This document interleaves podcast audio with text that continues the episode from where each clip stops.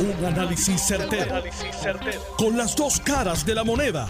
Donde los que saben no tienen miedo a venir. tienen miedo a venir. Esto es el podcast de Análisis 630 con Enrique Quique Cruz. Buenas tardes, mis queridas amigas, amigos. Vamos para adelante otro día más. Hoy 15 de octubre del 2020.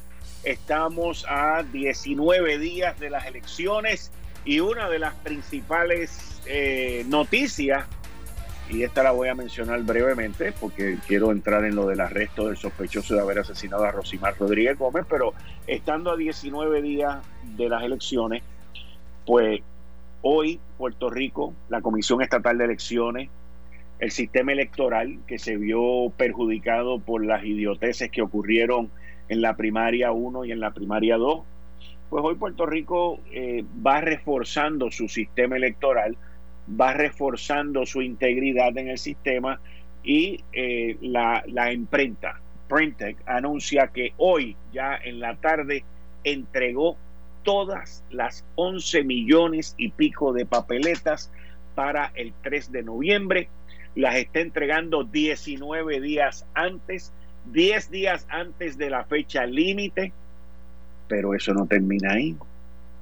El dueño de la imprenta tiró también su mamellazo y dijo, y cito, el presidente de la comisión es excelente y la presidenta Jessica Padilla alertan, han bregado de una forma excelente. También luego de la experiencia esa terrible de las primarias se hicieron cambios, pero aquí es donde viene el otro mamellazo más. También creo que ellos han logrado, refiriéndose al presidente y a la vicepresidenta, junto con los comisionados electorales de todos los partidos, un trabajo en equipo que antes no había, desafortunadamente, en la comisión. Esas son las dos cosas que han logrado. O sea, que el dueño de la imprenta, Printec, dice básicamente que la culpa de todo lo que ocurrió en agosto en la primaria fue del pasado presidente y de la mala relación y de la mala comunicación y del mal trabajo en no equipo que existía entre el presidente de aquella época y los comisionados de todos los partidos. Y que ahora, con escobita nueva, pues se barre mucho mejor. Y es que aquel bollete del 16 de agosto llevó a que todo el mundo se alineara, porque sacaron al presidente, él renunció y se fue, debe estar en la escuelita de los jueces, está o por ahí en algún banquillo.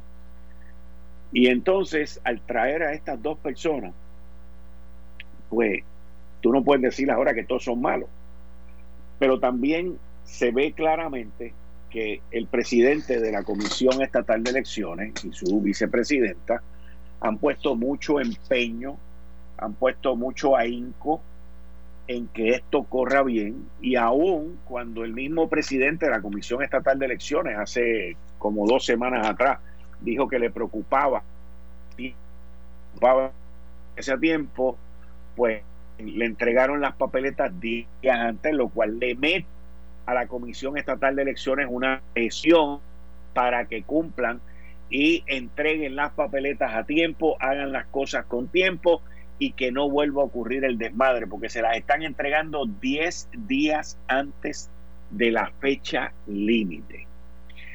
Esa es la manera de volver a reconstruir o intentar reconstruir la confianza en el sistema que se perdió en las pasadas primarias por los inventos y las mentiras principalmente que todos escuchamos durante aquellos días. Así que esto es una gran noticia. Esto elimina unas excusas de que las, papeletas no han llegado y le mete presión a otras. Así que metan mano que se las entregaron 10 días antes. Vamos para adelante. Bueno, el CIC, el CIC, el capitán Jado, el coronel Trinidad, la policía de Puerto Rico, los que investigaron eh, se entregaron en alma, vida y corazón en una de las investigaciones eh, que más ha estremecido a Puerto Rico y es la muerte de esta joven Rosimar Rodríguez Gómez. Y hoy, eh, pues arrestaron a, un joven de 20 años y, y, le echaron dos millones y pico de dólares de fianza, lo cual lo llevó a que lo metieran preso en Bayamón. Pero aquí hay unos datos y hay una serie de, de cositas que están ocurriendo que, que dan, dan entrever otras cosas que se están llevando a cabo. La investigación no termina con este arresto, es lo primero. Hay más sospechosos, es lo segundo. Lo tercero es que hay gente, que hay potencial número de personas que están dispuestos a cooperar también. Y esto se destila de las declaraciones. Fiscalía Estatal, el Departamento de Justicia y los fiscales habían sido bien estrictos en términos de que no querían que el CIC, la policía y los que estaban envueltos en la investigación estuviesen arrojando información de cómo iba la investigación, de cómo va esto, cómo va aquello, porque, y yo entiendo que fue lo correcto, y los felicito, los felicito, aunque hubo ahí dos o tres que se les zafó algo de los policías, especialmente el día del accidente en Hyde Park, del tiroteo que hubo allí en Hyde Park. Pero los felicito desde el punto de vista que aguantaron el fuego y aguantaron el furor de los medios noticiosos y de la prensa que estaban insistiendo en que se les dijera cómo era que iba esto. Y yo, ante los reclamos de distintos medios, ante los reclamos de la misma familia, y los entiendo, y ante todos esos reclamos que se estuvieron llevando a cabo en las últimas dos semanas, yo, yo no lo opiné, porque es dolorosísimo y dificilísimo el, lo que esta familia está pasando. Entiendo su reclamo, entiendo el reclamo de los medios también, pero en aquel momento cuando yo escuchaba esto, como digo, no lo, no lo analicé y no lo dije en el programa, pero yo me preguntaba y yo decía, caramba, ¿qué es más importante? ¿Saber cómo va la investigación o el que agarren a los, a los autores de este crimen? Y obviamente, pues lo más importante es que agarren a los autores y los enjuicien. Esto no termina aquí. Se le encontró causa ante la jueza, le puso una fianza de dos millones de dólares, pero esto apenas comienza. ¿Y por qué digo eso? Porque miren, Haddock, el, el del CIC, dijo lo siguiente, y cito, entendemos que podemos recibir más confidencia, sobre todo porque si hay personas que no se atrevían porque el sospechoso estaba suelto, como ahora está arrestado, puede ser que tengan más confianza y nos digan algo. ¿Qué significa eso? Eso significa que durante el proceso de la investigación hubo gente que no se atrevieron a decir más o cooperar más porque tenían miedo a represalia. Y traigo ese comentario no como crítica, Jado, porque eso, eso no tiene nada que ver en esto. Lo que sí tiene que ver es que en Puerto Rico la gente no coopera más porque tienen miedo. Y tienen miedo porque no los protegen. Y no los protegen porque aquí se da demasiada información. Y aquí se le permite que al bandolero y al bandido no solamente haga su fechoría sin estar preso, sino que estando preso también mandan a matar a la gente. Y ese es el problema que tenemos en esta isla que no hay consecuencias, que no hay ley, que no hay orden y aquí todo el mundo hace lo que le da la gana. Y por eso es que la gente tiene miedo, tiene temor, tiene pavor de cooperar, aun cuando saben quién fue, cómo fue y dónde. Y entonces, luego entra en, en una parte de esta noticia que dice, de acuerdo con la policía, el secuestro de Rosimar se remonta al 17 de septiembre. O sea que lograron resolver esto, arrestar al principal sospechoso o al supuesto principal sospechoso en menos de 30 días. Y dice, cuando eso de las 9 y 22 de la noche, González Mercado, que fue el que arrestaron hoy, en común y mutuo acuerdo con otras personas. O sea, que él no actuó solo el alegado asesino no actuó solo, engañó a la joven de 20 años haciéndose pasar por su expareja mediante un mensaje de texto. Le escribió y le solicitó su localización. Al llegar frente a la residencia donde se encontraba la perjudicada, utilizó la fuerza e intimidación, obligándola a abordar el vehículo Suzuki SX4 color blanco en contra de su voluntad, secuestrando a la joven. Establece un informe de la uniformada enviado a los medios. Y luego dice que eh, la ultimaron a balazo en la carretera PR 165 por el Caracol en Dorado.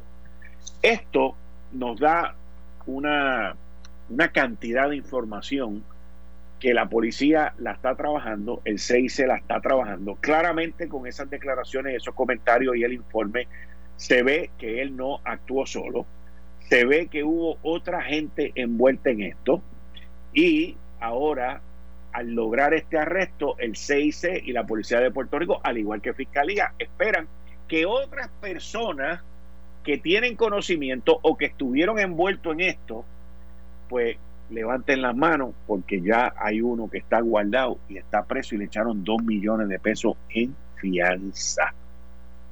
Así que yo espero que lo protejan en la, en la cárcel de Bayamón, porque me imagino que es una persona que debe correr peligro y que esta investigación continúe su curso, porque esto no termina aquí. Aquí solamente le han eh, le han dado la fianza, le encontraron causa en los cargos, pero todavía hay que llevar esto a un juicio y todavía hay que ver si se cumplen con todas las de la ley, con todos los derechos constitucionales y ver cuál va a ser el, el veredicto final. Pero definitivamente es algo que solamente se ha dado hoy con el que jaló el gatillo. Pero las otras personas que alega el informe, las otras personas que menciona esta noticia, que estuvieron envueltas, como dice este comentario dejado, pues son personas que la policía ya las tiene identificadas, Fiscalía ya las tiene identificadas, el CIC ya los tiene identificados y tienen dos opciones, o se desaparecen o aparecen o los desaparecen también, porque en esta isla puede ocurrir cualquier cosa, cualquier cosa.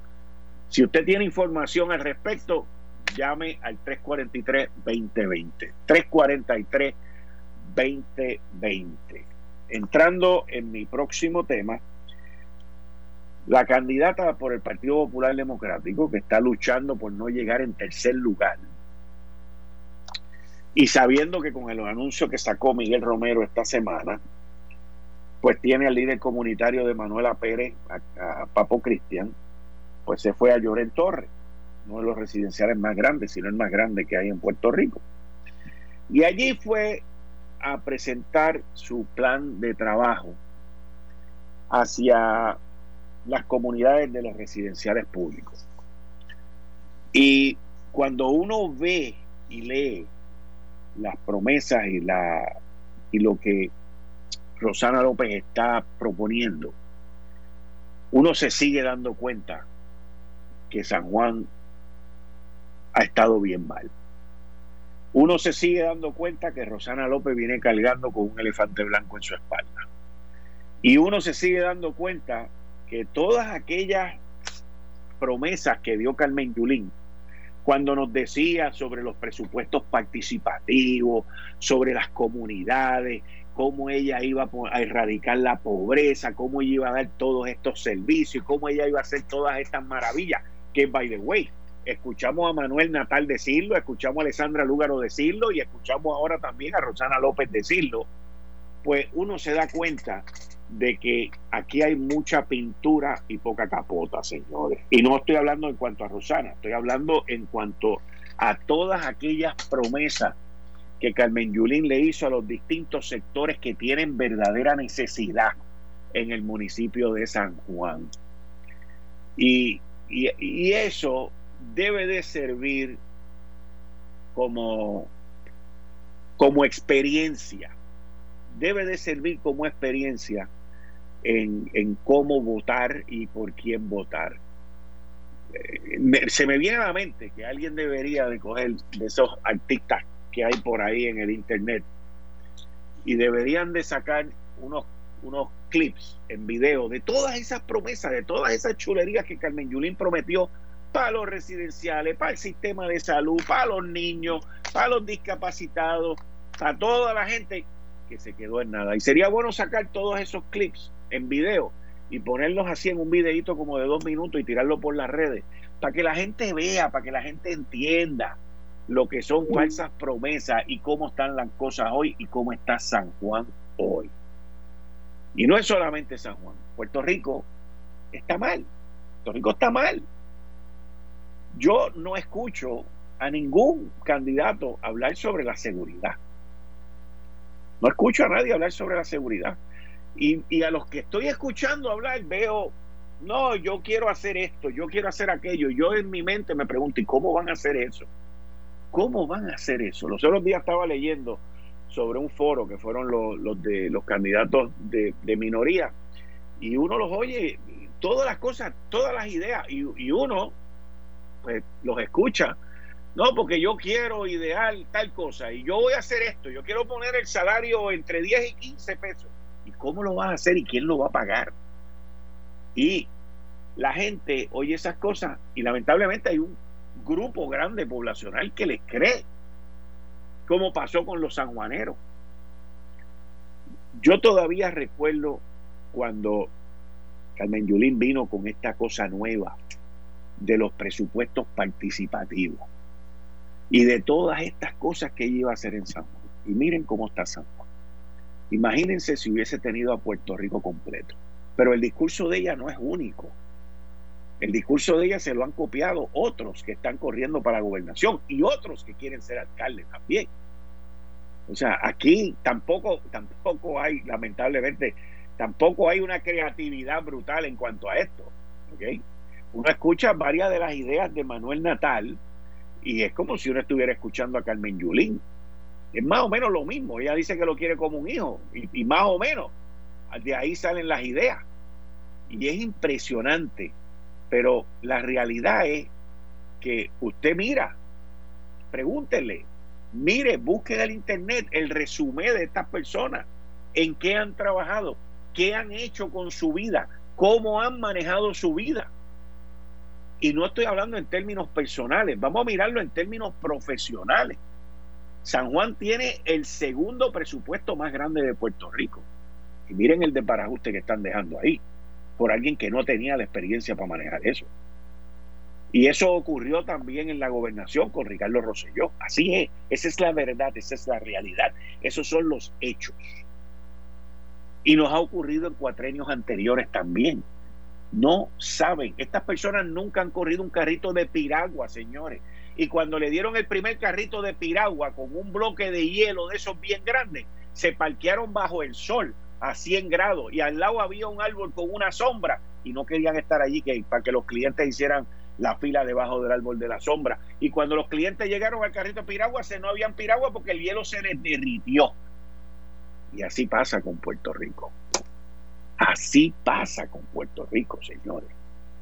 Es impresionante. Impresionante. Eh, estás escuchando el podcast de Noti1. Análisis 630 con Enrique Quique Cruz. 5 y 35 de la tarde de hoy, jueves 15 de octubre del 2020. Tú estás escuchando Análisis 630. Yo soy Enrique Quique Cruz y estoy aquí de lunes a viernes de 5 a 7 en el FM. En la banda FM en el área metro me puedes escuchar a través del 94.3 FM y en el oeste, en el área oeste, por el 99.9 FM también. Como todos los jueves, con el gabinete de los jueves, Atilano Cordero Vadillo, mi amigo, bienvenido. Hoy es 15 de octubre, papá. No puedo esperar a hablar contigo, dímelo. Quique, muy buenas tardes, mi distinguido amigo, y muy buenas tardes a nuestra distinguida radio audiencia, tanto la internacional como la local. Y como todos los jueves, para mí siempre es un placer estar contigo y con la distinguida radio audiencia. Quique, eh, yo creo que hay un ganador en estas elecciones. Eh, y estas elecciones eh, van a ser una elecciones históricas en Puerto Rico, si las analizamos bien. En estas elecciones es la primera vez que van a participar cinco partidos políticos y un candidato independiente a la gobernación. Y al mismo tiempo tenemos una consulta de estatus, de estabilidad, sí o no. Entonces yo comenzaría, comenzaría por la consulta de estatus. Eh, yo le voy a recomendar a los distinguidos amigos que creen en la, en la estabilidad, que son muchos, son muchos mis amigos que en la estabilidad, inclusive Quique Cruz, que cree en la estabilidad, a que voten sí. Porque si no votan por el sí, o dejan la papeleta en blanco, como yo he oído a muchas personas, o se quedan en las casas, automáticamente estarían votando por el no. Y a los que no creen en la estadidad, como yo, vamos a votar no. No importa su afiliación política. Lo que yo no respaldo es que se deje la papeleta en blanco. Como dijo que iba a ser el candidato del Partido de Unidad en un programa de televisión, el doctor César Vázquez, que parece que no tuvo la valentía de decir por quién iba a votar en esta consulta.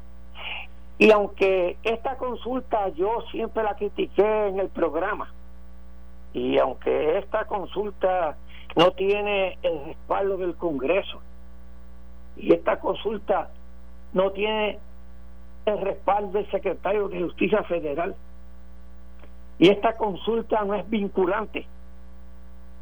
Sin embargo, debemos votar sí o no para que con estos resultados podamos iniciar conversaciones serias con el Congreso para resolver el estatus de Puerto Rico que tanto tiempo nos ocupa a nosotros.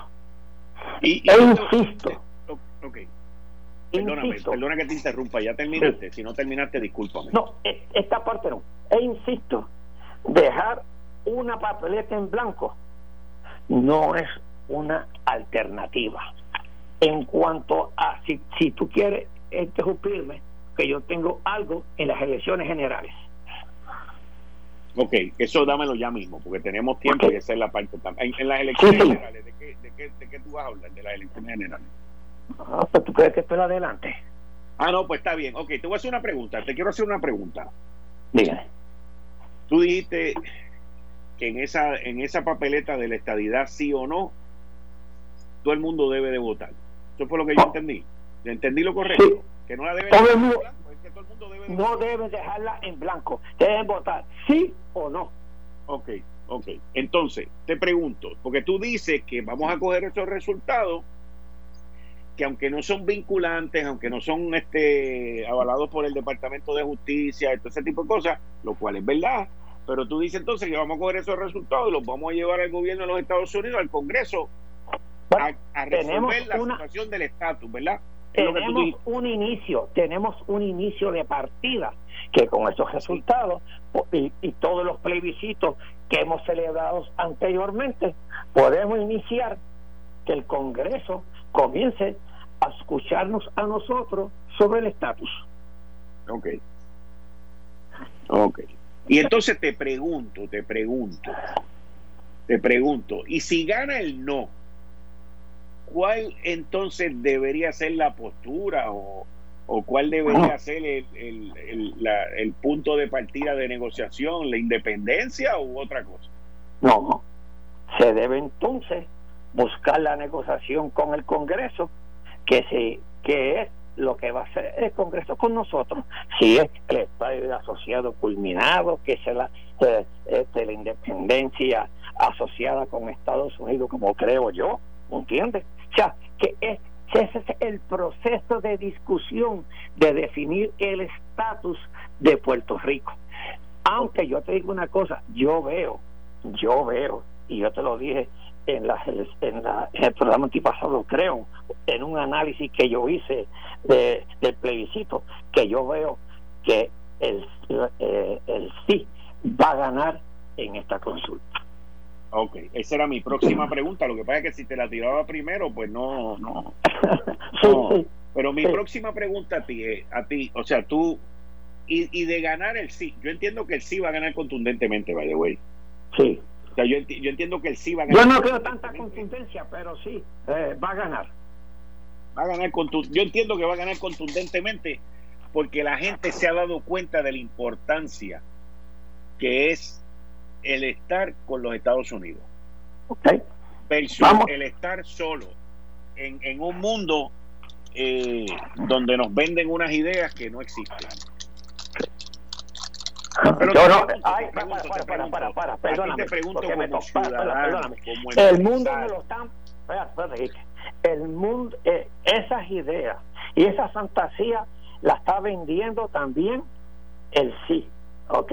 No te creas, mucha fantasía, nos está vendiendo el sí, pero yo no voy aquí a discutir la parte política en estos momentos. Cuando llegue su momento, cuando llegue su momento de las discusiones por las cuales se debe decidir, entonces las vamos a discutir. Ok. Te pregunto, porque no, me, no, terminé la pregunta de ganar el sí. O sea, que si gana el sí y lo gana de manera contundente, tú estarías de acuerdo con que el gobernante agarre esos resultados y los lleve allá a ver qué vamos a hacer con la estabilidad. De cual, si gana el sí. Sí, ya te pregunté por el no, Si gana el sí. y gana el Partido Nuevo Progresista, que es el que está eh, eh, eh, celebrando las elecciones del sí, que es la estadidad, pues yo me imagino que irá de inmediato, porque con todos los plebiscitos que ha ganado, el último lo ganó por 98%, que me imagino que con esos resultados irá este, al Congreso.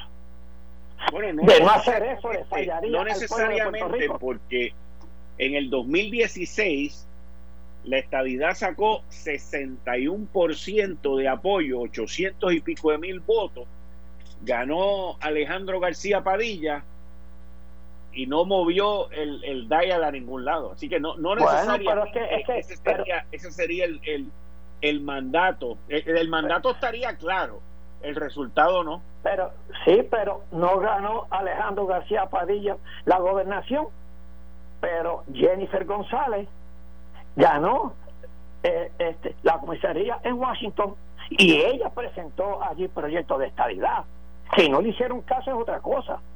Ella lo presentó. Fue Pierluisi, pero es verdad lo que tú dices. Sí, fue Pierluisi, pero pero sí, Pierre, Pierluisi, presentó, presentó, sí, sí, te, entiendo, te entiendo, te entiendo. Pierluisi estuvo allí y, tú dices que no le hicieron caso.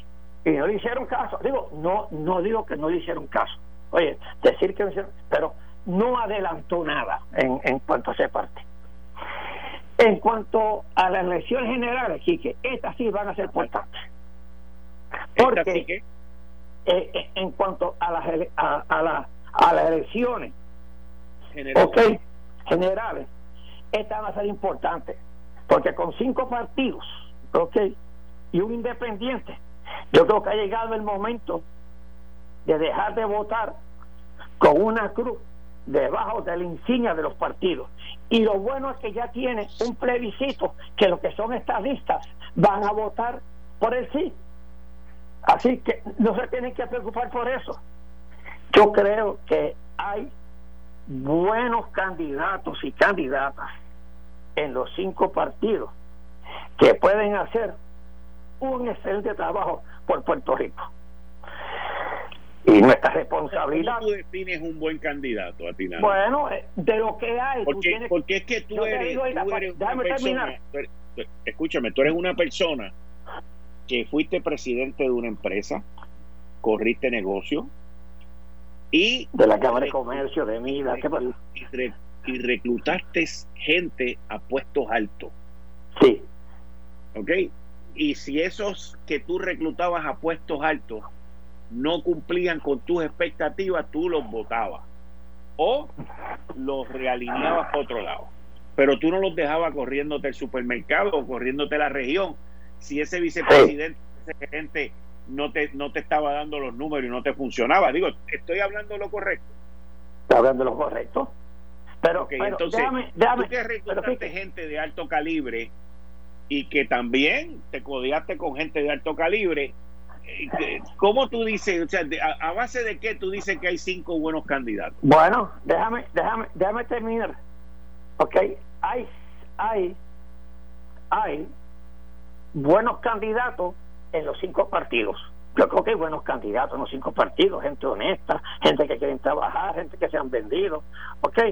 Que pueden hacer un buen trabajo pues, por Puerto Rico. Bueno, eso hay que verlo. pero ellos se están vendiendo que pueden hacer un buen trabajo por Puerto Rico. Ahora, lo importante es nuestra responsabilidad. Y nuestra responsabilidad es llevar las mejores personas a gobernar según estos criterios, a gobernar a nuestro país. Y la única manera de hacerlo es escogiendo los mejores candidatos que usted crea. Oye, pero tiene que escogerlo sin apasionamiento partidista. Si usted pone, no, porque aquel es bueno en tal partido, pero no porque no es PNP, no es popular, no es independentista. No, eso no sirve. Por eso tenemos cinco partidos y para eso tenemos eh, la consulta de estabilidad, sí o no. En cuanto a la papeleta de los legisladores, esa sí que está importante. Esa sí que está bien buena. Yo la estaba analizando y te voy a decir que llegó el momento de comenzar a limpiar la legislatura de Puerto Rico. Vamos a sacar a los cajeristas políticos que ahí llevan ahí tres, cuatro, años y tú no sabes ni el nombre de él. Vamos a sacar a los corruptos y de los que respaldan la corrupción, porque ahí hay muchos corruptos, pero hay otros que están calladitos, que respaldan la corrupción. Y vamos a sacar los que no quieren entregar sus nóminas. Porque, ¿Y por qué no entregan esas nóminas? ayer, ayer hubo un editorial de Nuevo Día muy bueno. Ah, porque esconden contratos, esconden chanchullos, estoy seguro que hay cosas controversiales y no quieren sacar esas nóminas. Esa gente no puede estar en la legislatura porque esa gente le están faltando el respeto al pueblo de Puerto Rico. Y en este años los federales han acusado a varios legisladores por corrupción. Pero el juicio final ¿Tú sabes quién lo va a hacer? El juicio final lo va a hacer usted, el votante. Lo va a hacer el 3 de noviembre, cuando tenga esa papeleta de frente en sus manos. Mire, señores, analízala. Analízala con calma, sin apasionamientos políticos y partidistas. Y vote por los mejores candidatos y candidatas que los cinco partidos hay bueno. Escoja escoja con calma, escoja lo que usted crea que van a trabajar por el pueblo de Puerto Rico y no por los intereses de los que están en la legislatura. Y por eso, con este análisis que yo te digo, mi gran amigo Quique, el gran ganador en estas elecciones es el pueblo de Puerto Rico. Tiene cinco partidos, un candidato independiente para escoger los que nos van a gobernar. Cierro la cita. Mm. Candidatura, hermano Quique. No sé, digo, eh, entiendo tu punto.